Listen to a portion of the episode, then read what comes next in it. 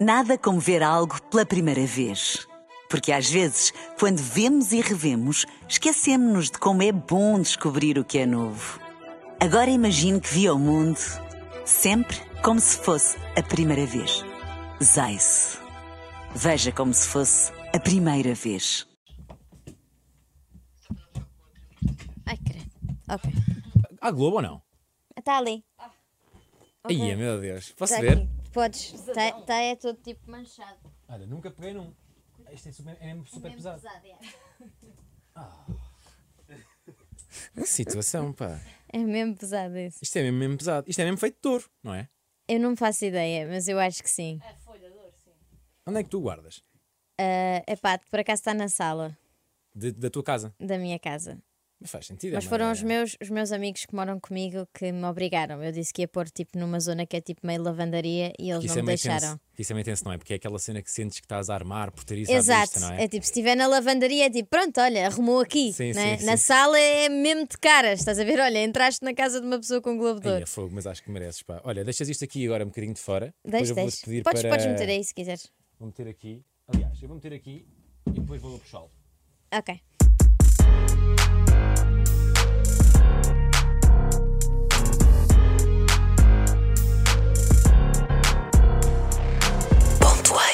Bárbara Tinoco, tu és de Lisboa, tens Confirmo. 22 anos, cresceste a brincar numa loja de instrumentos musicais, que era do teu avô, depois passou para o teu pai. Em algum momento da tua vida a música chegou a ser um plano B e a ideia era estudar direito, ou medicina, ou comunicação, ou foi sempre, yeah, eu vou criar músicas? Olha, na verdade, nunca foi o plano A sequer. Ah, eu, na verdade, não sabia muito bem o que é que eu queria fazer, sabia que gostava muito de música, sabia que queria ser compositora desde que sou pessoa, mas, epá, sempre achei que era tipo uma coisa assim meio estúpida, que tipo, eu nunca ia conseguir, tipo, quem era eu. Que é aquele sonho E- inalcançável. É, aquele sonho inalcançável. Ah, e, e depois, quando eu fui para a faculdade e chega àquela fase que temos de escolher o curso, eu queria ir para um curso que não tinha média. E a minha segunda opção era musicologia, e pronto, eu também sabia que não tinha média para outro curso e meti-me para a musicologia. E assim foi, porque é muito complicado definir o o início da carreira de um músico. Ou seja, porque tu aos 13 já escrevias, eh, antes dela dizer que sim, é uma letra quando tinhas 16 anos. Portanto, vamos aqui definir o The Voice como um, um primeiro passo Sim. importante na tua carreira. Tu não conquistaste nenhum jurado, mas eh, houve uma pessoa lá em casa chamada Pedro Maria Barbosa, que ficou muito convencida. Fala-me deste contacto por Instagram, que é muito moderno. Ah, é verdade. Ah, anos mais tarde, depois nós agora fala falámos depois sobre isso e ele disse que não queria nada mandar, que achava que, que eu ainda lhe ia responder presunçosa ou assim. Depois eu mandei-lhe uma mensagem a dizer tipo. Ai, não me diga isso, que o meu coração, qualquer coisa. E ele, pronto, ficou apaixonado. A partir daí percebeu que eu, para além de fazer músicas, era uma gaja fixe. Ok. e marcámos uma reunião e o resto é história. É o que aconteceu até hoje. É o que não aconteceu Portanto, até hoje. Tu vais ao The Voice, a emissão passa meses depois, não é? Porque aquilo Exato. É, não é de todo indireto. E é no dia em que passa, ou seja, tu quando saíste lá, Sim. ficaste meses e meses e meses, Sem Sem- saber o que é que ia acontecer, sim. exatamente, sem feedback. Ah, mas super tranquila. Ah, é assim, eu sempre, eu costumo dizer isto e sei que sou assim um bocadinho maluca, mas eu sabia muito que a partir do da Voice eu ia saber se o meu caminho era pela música ou se era por outro lado. Ok, E portanto estava assim mais ou menos tranquila. Ao menos ia saber. E saber é importante, não é? Claro que sim, concordo totalmente. As coisas foram correndo bem, como tu dizes, o resto é história. Antes dela dizer que sim, sei lá, a fugir de ser outras línguas. Todos estes singles tiveram um lugar cativo no airplay das rádios, milhões de views no YouTube e streams no Spotify. Os sonhos criativos são sempre estúpidos até que alguém nos diga, por acaso até tem jeito. Isto é uma frase tua, numa entrevista que deste Jura? ao Jornal Sol. Quem foi a primeira pessoa a dizer-te isto? Ah, o que é que. Os sonhos são sempre estúpidos até que alguém nos diga, até tem jeito para isso. Quem é que me disse que eu até tinha jeito? Eu acho que foi o Pedro. É Assim, obviamente O teu eu fui ouvindo, ah, obviamente vamos ouvindo da família, dos amigos, mas os amigos e a família gostam de nós, não nos vão dizer na nossa cara que nós não temos jeito Sim. para uma coisa, É pelo menos. biased, é, não é? É biased. Sim, fundo. na verdade, o Pedro gostar tanto de mim e, e ser o meu maior fã é porque normalmente. É assim, ele era um manager, podia estar só a querer ganhar o dinheiro dele, podia não, mas ele de facto apaixonou-se pela minha música ah, de uma forma que eu nem sei explicar, nem percebo, nem entendo, mas de facto ele é muito apaixonado por mim e. E portanto foi ele a primeira pessoa a dizer-me que eu tinha jeito, indiretamente, só de ouvir, gostar e querer ouvir mais e ser mesmo entusiasmado quando eu lhe mostro músicas novas. Mas isso é muito fixe, porque acho que uma relação agente-cliente, ou seja, agente-artista, é muito importante haver essa intimidade e o gosto pelo que o outro cria. E bem, o Pedro adora o que tu fazes, porque mesmo nas trocas de e-mails comigo para marcar esta entrevista, ele defendia-te com uma pujança Sim, incrível. ele é muito entusiasta. E é vocês já verdade. chegaram a tocar juntos, que ele tocou contigo Ele- na, na, casa, da, Música, não é foi? verdade. Fizeram uma surpresa e ele veio cantar. Eu, havia um momento do concerto que eu contava como é que, a minha, como é que a minha carreira começou e falava dele, e nesse momento ele entrou por trás de mim a tocar o antes dela dizer que sim, todo nervoso. Mas é muito fixe. Foi muito fixe. É um bom momento de artista agente. Ora bem, o que me gostou foi tudo ter acabado como tinha começado, como se nada se tivesse passado durante. Ora, o que se passou durante ainda hoje me incomoda e, portanto, deve ter acontecido. Uhum. Isto é um excerto do poema Salada com molho de cor-de-rosa da Adília Lopes, Sim, que é a tua poetisa favorita, ouvi dizer. sim, sim. Salada com molho cor-de-rosa é também o nome de uma das músicas do teu EP, Desalinhados, uma colaboração com o Tyos, que inicialmente era para ser assim. Shady, shady,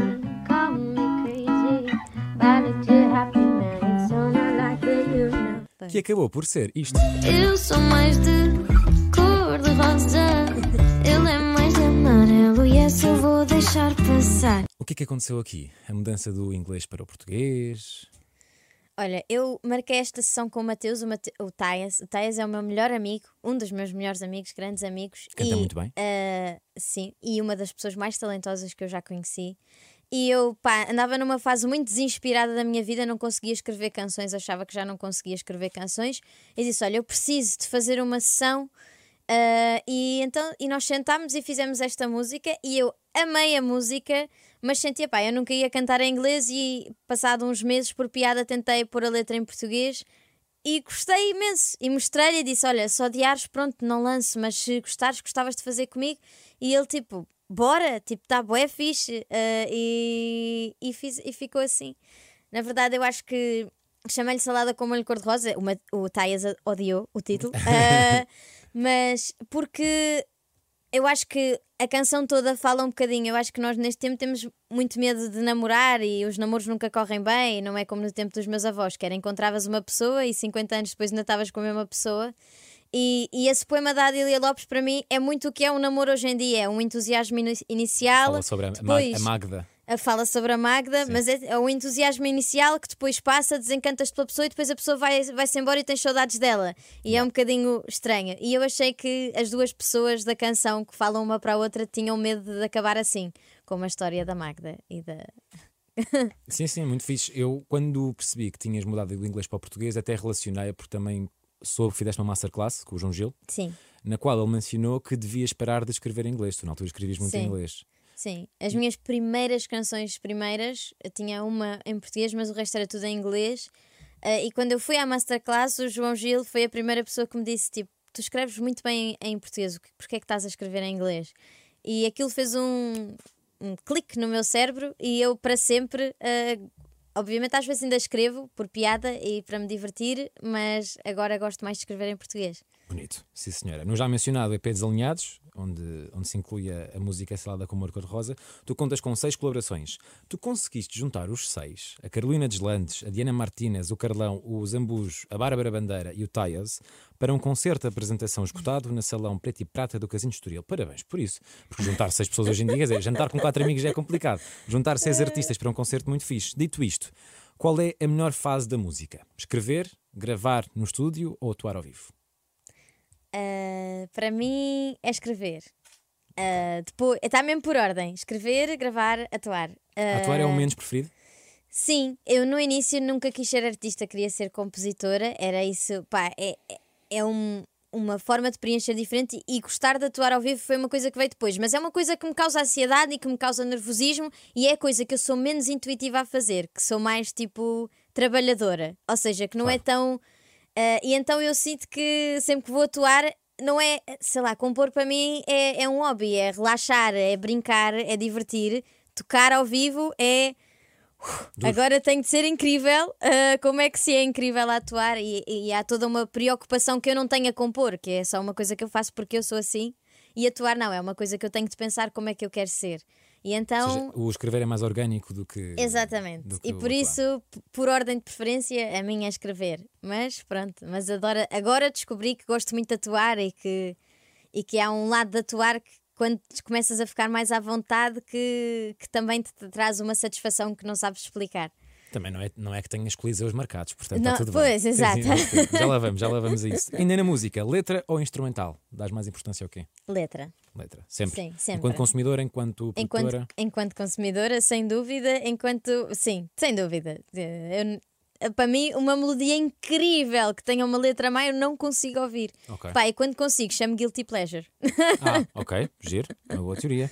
E ainda no EP Desalinhados, tu tens uma música com a Carolina Deslandes, uh, Estrelas, Uhum. que fala sobre um desamor de amizade, que é muito raro. É verdade. Fala-se muito nas músicas de corações partidos de, de relações, não é? De relações amorosas. Achas que a longo prazo uma amizade pode dar tanto trabalho como um- uma relação conjugal? Ah, é assim, sim, eu acho que sim. Na verdade, eu escrevi para o Pedro Barbosa. Escrevi, nós um dia zangámos-nos e eu escrevi a música para ele ah, e depois enviei-lhe e ele não conseguiu ficar mais chateado comigo. Ah, eu acho que todo o tipo de relações dão trabalho. As conjugais são só, pá, passas muito tempo com aquela pessoa, é normal teres mais desavenças do que com os amigos. Que é diário. E, e porque acabas por perder aquela capa que nós temos sempre com os amigos de sermos uma pessoa chillada e fixe e cool. Com os namorados não dá. Não. Ah, e com os managers também não. Ah, é sério? Não, com os managers também não. Eu costumo dizer que nós ou somos dois irmãos a discutir ou um casal muito mal resolvido. Ok, giro. E portanto escrevi, ah, escrevi esta canção para ele. E foi pronto, foi um dia que nós nos chateámos por uma coisa que já nem me lembro o que é que era, portanto devia ser super importante. Ah, e, e é isso, é uma canção. Pronto, é por isso até não me fales dos meus sonhos. Pronto, ah, foste tu que me guiaste e é, e é para ele. Pronto. Bonito, muito bonito. Já disseste em várias entrevistas e em textos que nunca ganhas nada. Ora bem, o Festival da Canção foi por um triz, ficaste em segundo lugar. e em três anos de carreira profissional já tens um prémio Play, prémio É Play verdade. de revelação. E temos aqui, Bárbara, este menino. É Esse menino, esse já Primeira não é um vez. menino, esse já é um senhor. É verdade, isto é um senhor. Isto é a primeira vez que eu pego num Globo de Ouro na minha vida, eh, provavelmente também a última. Mas olha, diz-me uma coisa: o que é que se sente quando, quando se ouve o nosso nome? Ah, epá, eu vou ser sincera, eu não estava à espera de ganhar. De todos os prémios que eu estava nomeada, esse era o único que eu disse: epá, pronto, este não vou ganhar, até porque pronto, estavam nomeadas, tipo, já estava nomeada a minha melhor amiga, que eu acho que merecia mais do que eu, depois estava nomeado o Dino, depois estava nomeado o Camané, e eu achei tipo, epá, nunca na vida vou ser eu a pessoa que alguém vai escolher para este prémio. Achei, pronto, revelação se calhar, ou melhor canção se calhar, este não. E portanto, quando eu ouvi, primeiro senti, oh, não me façam isto, porque epá, não me façam isto, foi isso que eu senti. E depois pensei, epá, pronto, se calhar se me estão a dar este prémio é porque se calhar eu também valho Mereces. um bocadinho mais do que aquilo que eu acho ou que me dou cotação. Claro. Ah, e, e se calhar foi esse o momento que eu percebi que era artista, porque acho que até aqui eu era só uma. Sentia-me sempre como uma pessoa que ainda estava a, a entrar numa coisa e não que era uma coisa. E agora já sinto, pá, pronto, sou isto, é isto, é a minha profissão, é isto os meus próximos anos. Já, já sinto isso, mas. Muitos parabéns por este Globo. É um, é um, é um achievement. Por acaso há uma coisa que ganhas Globos e tal, mas nunca ganharás uma coisa na tua vida, que é um jogo de Catan contra mim. Que eu ouvi dizer que tu jogas. ah, jogo e provavelmente vou-te ganhar um jogo de Catan. Mas tu és uma geek que vai a torneios nacionais. Ah, por aí, sim. Pois pá, estás aí. Olha, é assim, Catan. Noutro campeonato. Pois, Catan, eu não tenho aqui, mas já que falamos em jogos, tu foste a um podcast chamado Nuance e, Ah, pois foi. e disseste isto. O tudo o que é feito no pop, quero ouvir. Se me fizerem perguntas, se houvesse um quiz, tipo, quem quer ser milionário do pop? eu ganhava-os. Vamos então jogar ao Quem Ah, Quer Ser Milionário que do Pop. medo, ok. Tenho três perguntas para ti. Ok. E a primeira é: a Bárbara Bandeira e a Carminho colaboraram recentemente no tema Onde Vais? Sim. O videoclipe foi realizado por Francisco Ramalho. Onde foi filmado? Epá, eu acho que foi no Coliseu, mas não tenho a certeza. Mas aquilo parecia uma sala do Coliseu. Bloqueios do Coliseu? Bloqueio o Coliseu. Está certo. Muitos parabéns, sim, senhor. Eu sou meio que sou palmarinho da Wish, porque não tenho dinheiro para te dar, infelizmente. Outra pergunta: de quem é que é esta música?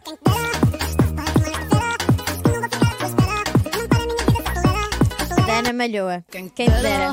Ter estofo para tomar nesta feira. Já agora, quem é que escreveu esta música? Pá, eu não tenho a certeza, mas acho que foi Ana Malhoa, o Prof Jam e um senhor que eu não sei. Assim não está muito longe, não foi nem Ana Malhoa nem Prof Jam, mas percebo a relação com o Prof Jam. Porque Ela não escreveu, eu pensava ela não que ela estava acreditada. Ela não escreveu, pelo menos no- nos créditos do YouTube não Não está. Não tá. E está lá um nome que eu achei que era o nome do Prof Jam, que eu não sei como é que o Prof Jam se chama. Não é, Eh, mas são dois, dois colegas dele de- do Mais Editora, do Mais Label, já, Pronto. já extinta. é Então, o Benji muitos Price e parabéns. o Michael Knight. Eu amo, eu danço, eu canto essa música. Temos mais uma, uma pergunta, a última de todas, para definir se ganhas então os 200 mil milhões de euros, que é como se chama o último álbum lançado por Carolina Deslandes. O último álbum lançado, o último, último álbum, chama-se Álbum. Casa. Está certo. Muitos parabéns, Bárbara Tinoco. Uma salva de palmas para ti. Ganhaste 200 mil milhões de euros, depois falamos sobre este, este Ah, prémio. ok, pronto. Olha, já que mencionei a Carolina Deslandes, tu, numa entrevista ao jornal Os Mirandelenses, Os Mirandelenses, quer dizer Medo. isto? Epá, eu já odeio essa entrevista porque eu sinto que disse uma coisa que não justifiquei assim tão bem que de repente toda a gente foi assunto. Tens aqui a oportunidade, para Oportunidade. justificar, porque eu tenho- estou mesmo interessado, neste Interessado. tema. Ai, Se tu dizes medo. isto, eu Ok, acredito em bora ti. lá. Porque tu destacaste uma sombra feminina na indústria musical. Tu, as mulheres da pop não são, não são vistas muitas vezes a sério, tal como os homens são, são muitas vezes postas de parte. E tendo em conta que este ano os Globos de Ouro de, de melhor intérprete e de, e de canção do ano foram ganhas por duas mulheres, por ti e pela, e pela Carolina Deslandes. Portanto, em que matéria ao certo sentes este desdém na indústria musical? Olha, eu sempre senti um bocadinho tipo de, de colegas, de amigos, que é, é só, é só dizerem que a nossa música é a música fácil. Ok? E isso chateava-me, porque é tipo, porque é que é fácil? Primeiro, depois, porque é que a tua música é melhor do que a minha só por ter eh, mais acordes ou por. eh, Pá, sei lá, porque é que eles. Não sei como é que eles justificam. Ah, só sei que. Pá, porque fui ouvindo muito isso e que chegou. Pá, e que que é uma coisa que me irritava. Tipo, dizerem que a minha música era fácil ou que, ou que nem sequer conseguissem pensar que a minha música é tão genuína para mim como a deles é para eles. Mas é uma coisa assim mais de. Pá, a música portuguesa tem muito um nicho, não é? Que é a música que nós dizemos que é de qualidade tem determinadas características e tudo aquilo que não tem essas características ou que tem características mais comerciais, pá, é música meio de. Não sei se posso dizer as neiras. Pronto, e, e, e eu irritava-me estar nessa categoria ou, ou, ou dizerem que a minha música era fácil ou música de que não posso dizer. E irritava-me sempre ouvir isso, irritou-me. Pronto, e na altura, quando ganhei o Globo, pensei: fogo, olha, tipo, não disse nada de jeito a agradecer o meu prémio, tipo, nada, porque não estava à espera de ganhar e não preparei um discurso. Mas acho que este ano ganharam duas mulheres e duas mulheres do pop. E, e acho que isso mostra que a nossa música não é de. Ora bem. Vês? Está justificado. Mais do que justificado. Bárbara, é o teu primeiro álbum. Explica-me a vírgula no título. Porque é Bárbara com uma vírgula. A seguir. Ah, epá, é como se começa uma carta, não é? Antigamente, mas, e, e é um bocadinho quase como um, um discurso de mim para mim. No fundo, este álbum eu escrevi para mim. Eu não escrevi o álbum a pensar que ia lançar um álbum, nem escrevi um álbum para ninguém ouvir. Aliás, se ninguém ouvisse era melhor porque está ali muito do meu diário. Mas. E depois eu pensei, quando tinha outro nome para o álbum, depois mudei. E quando mudei, decidi, pá, eu acho que este é um álbum que se faz sentido chamar eu porque sou eu, porque sou só eu e é o álbum mais genuíno que alguma vez vou escrever. Nunca mais vou conseguir repetir este processo, porque este processo foi muito natural. Era, era não saber que era para um álbum. Não fundo, é? saber e toda a produção, todo perceber a sonoridade que eu queria fazer, descobrir-me enquanto cantora, descobrir-me enquanto produção, pá, descobrir tudo. No fundo, foi tudo uma procura, uma busca, e acho que o álbum mostra tudo aquilo que eu sou enquanto pessoa, enquanto compositora, e portanto, pá, sou eu. E tem uma vírgula, pronto, é para irem ouvir o que é que a Bárbara tem para dizer. Espetacular. Tu, em janeiro de 2020, foste ao programa Curto Circuito, no qual o apresentador Pedro Durão fez a seguinte pergunta. E já pensaste em integrar membros da tua família em músicas tuas? Quase dois anos depois, Oh menina, olha a língua. oh menina, olha a língua. É a tua avó. É a minha avó, É é a tua avó verdade. a gravar para, para o álbum. É Entrar verdade. na música Tragédia. Como é que foi este convite? Como é que foi a reação? Conta-me tudo. Olha, eu, ah, eu digo muitas asneiras, mas a minha avó não concorda com isso. E quando eu comecei a meter asneiras na música, ela foi a primeira pessoa, ela e a minha mãe, a dizer: pá, mas não era preciso, podias ter dito isso sem dizer as asneiras. E eu discordo, mas percebo, e então achei que era giro incorporar uma coisa que eu ouço desde pequenina, que é: oh menina, olha a língua. ah, da minha avó, que está-nos sempre a, a- sempre a cascar na família toda quando nós dizemos asneiras, e eu achei que era eternizar um bocadinho isso, e, e no fundo, opá, todos nós dizemos as neiras, não é? Deixem-nos lá dizer as neiras nas canções. Se os rappers podem, nós também podemos. Ora, Obrigada. está. É o grito, o grito do Ipiranga da Bárbara Tinoco para poder dizer tudo, mas tu dizes nos desalinhados, na, na, nas No telas desalinhado dizes. já disse, exato. Mas agora foi tipo, pronto. Agora eu acho que dei às pessoas que me criticam por eu dizer Sim, as sim. neiras, que são as pessoas da idade da minha avó, provavelmente, que tá, pronto, ela está aqui, ela sabe que está a dizer mal, então está tudo bem. Isso, isso, isso é fixe porque tu tens um, um range de, de público-alvo. Ou seja, tu vais desde, desde crianças até às pessoas mais velhas. Isso é muito fixe. Eu acho que isso era tudo aquilo que eu queria na música. Eu queria fazer música como as pessoas que eu admiro fazem, que é a minha irmã Beatriz consegue perceber e a minha avó consegue perceber, e se calhar há umas músicas que a minha avó não percebe bem e outras que a minha irmã Bia não percebe bem. Mas há, há, há música para pa toda a gente. E eu sempre quis fazer música que toda a gente conseguisse perceber. E acho que estás a conseguir. Em relação ao palavrão, por exemplo, nas estrelas, como é que os teus pais reagiram? Reagiram melhor ao palavrão ou à, ou à tatuagem? Ah, ao pala- eh, um bocado igual aos dois, que é tipo, pronto, já perdemos uma filha, já não há nada a fazer, pronto, agora é artista. Também a mais velha, portanto há esperança nas mais novas. é? Exato, há esperança nas mais novas. Exato. Boa sorte para elas, não é? Mas, Exato, mas pelo no- menos eu já, já abri bastante caminho, já desiludi em tudo. Exceto no Globo. Pronto, Exceto-. Pronto, no Globo não, no Globo não desiludi. Há aqui uma, um, um Globo que podia estar na, na- na lavandaria, mas pronto, está na Exato, sala. está na E- sala. E, bem. Bárbara, vamos aqui a um tema um bocadinho mais, mais pesado. Sentes-te confortável para falar sobre a música do Rafael e da Maria Vitória? Sinto. Podes-me explicar essa história? Não dissemos adeus, que tu não te foste embora. Fazias-me um favor e dás-lhe um beijinho por mim. Eu dou um abraço aos teus pais por ti. Chama-se Rafael e tu Maria Vitória. Ele tem nome de anjo e tu nome de uma história. Ah, basicamente, na minha família, ah, a minha tia teve um bebê que nasceu com um problema, nasceu e morreu.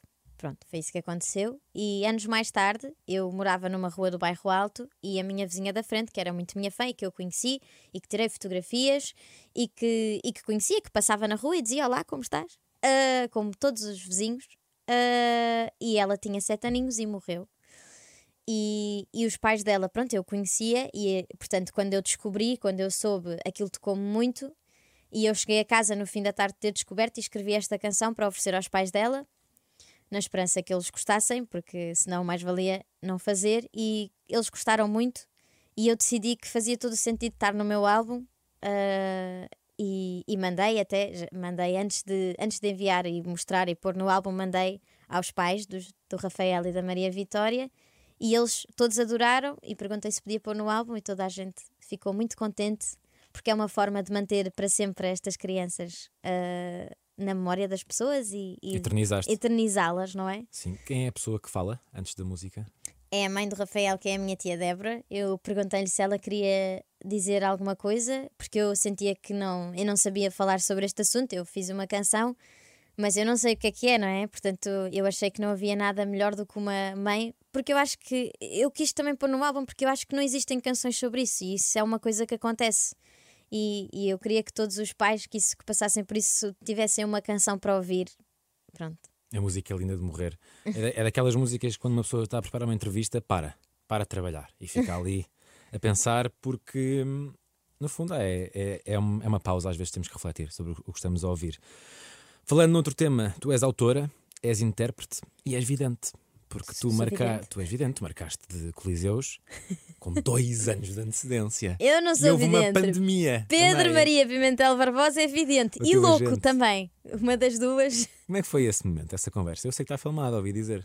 Está filmado, é verdade. Ele estava um bocadinho bêbado e fomos, nós fomos ver os Mambas ao, ao Porto, ao Coliseu do Porto, e ele levou-me, antes de, no soundcheck, levou-me ao palco, filmou e disse: Olha, estás a ver esta sala? Vais atuar aqui daqui a dois anos. E eu ri-me, disse: Ah pá, não vou nada, assim meio parva. eh, e ele perguntou ao meu road manager, que é o Tiago Torres: E tu, achas que ela vai tocar? E ele disse que sim, e dois anos depois vamos mesmo tocar no Coliseu. Fazendo um contexto, tu na, tu na altura estavas a escutar eh, a sala 2 da Casa da Música, certo? Sim. 280 pessoas. Sim, e tinha para aí uma música cá fora, não era mais do que isso. Portanto, estavam a ter uma conversa de passar de 280 pessoas para não sei quantas é que o Coliseu leva, 2 mil. Duas mil. Uh, sim, e eu pronto, achei que ele era louco e toda a gente lhe disse que ele era louco. Ele é só louco e irracional, aparentemente, e não ouviu ninguém e marcou Coliseus com dois anos de antecedência. Eu lembro perfeitamente quando tu lançaste o cartaz, que, que atualmente já não é mesmo mesmo cartaz, Não, agora não. era, era, um, era gráfico, ou seja, não era Sim, uma sim, sim. fotografia.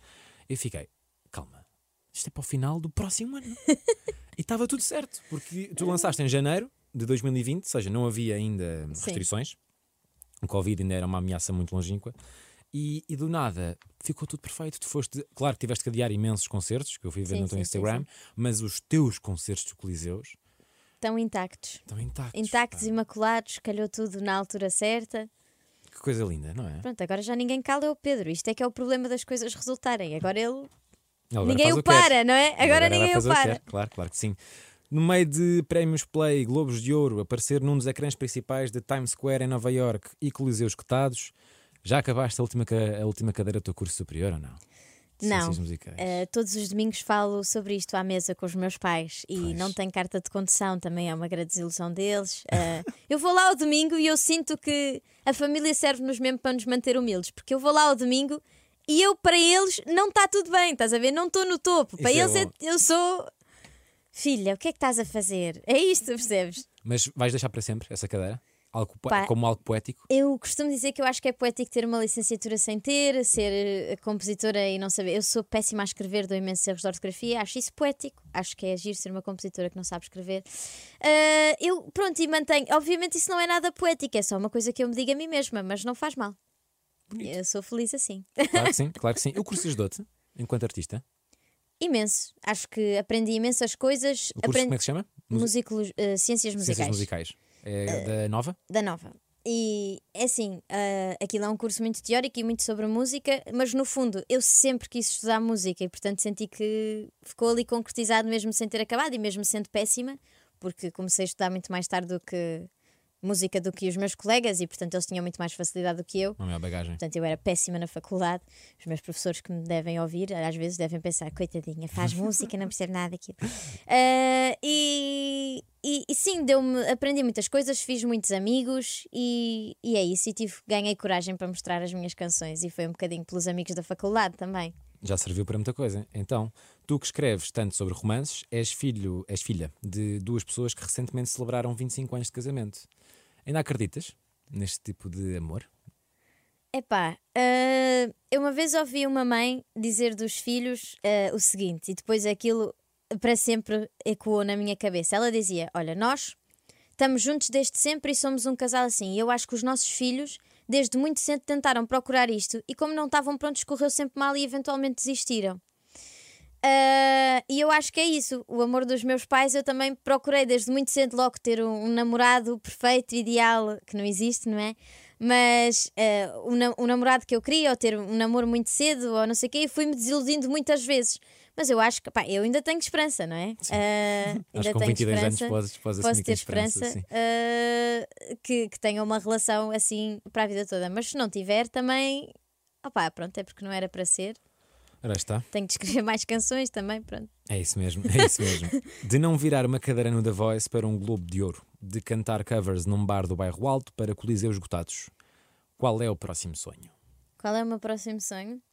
Olha, eu tenho muitos sonhos, alguns são segredo, ah, mas estão em andamento. Ah, mas há muitas coisas que eu ainda gostava de fazer. Gostava muito de um dia compor uma música ah, para alguém internacional. Gostava de ser compositora não só cá, mas gostava de fazer alguns trabalhos lá fora. Gostava muito de escrever um livro. Não sei se vou ter jeito, ou... mas gostava. Gostava.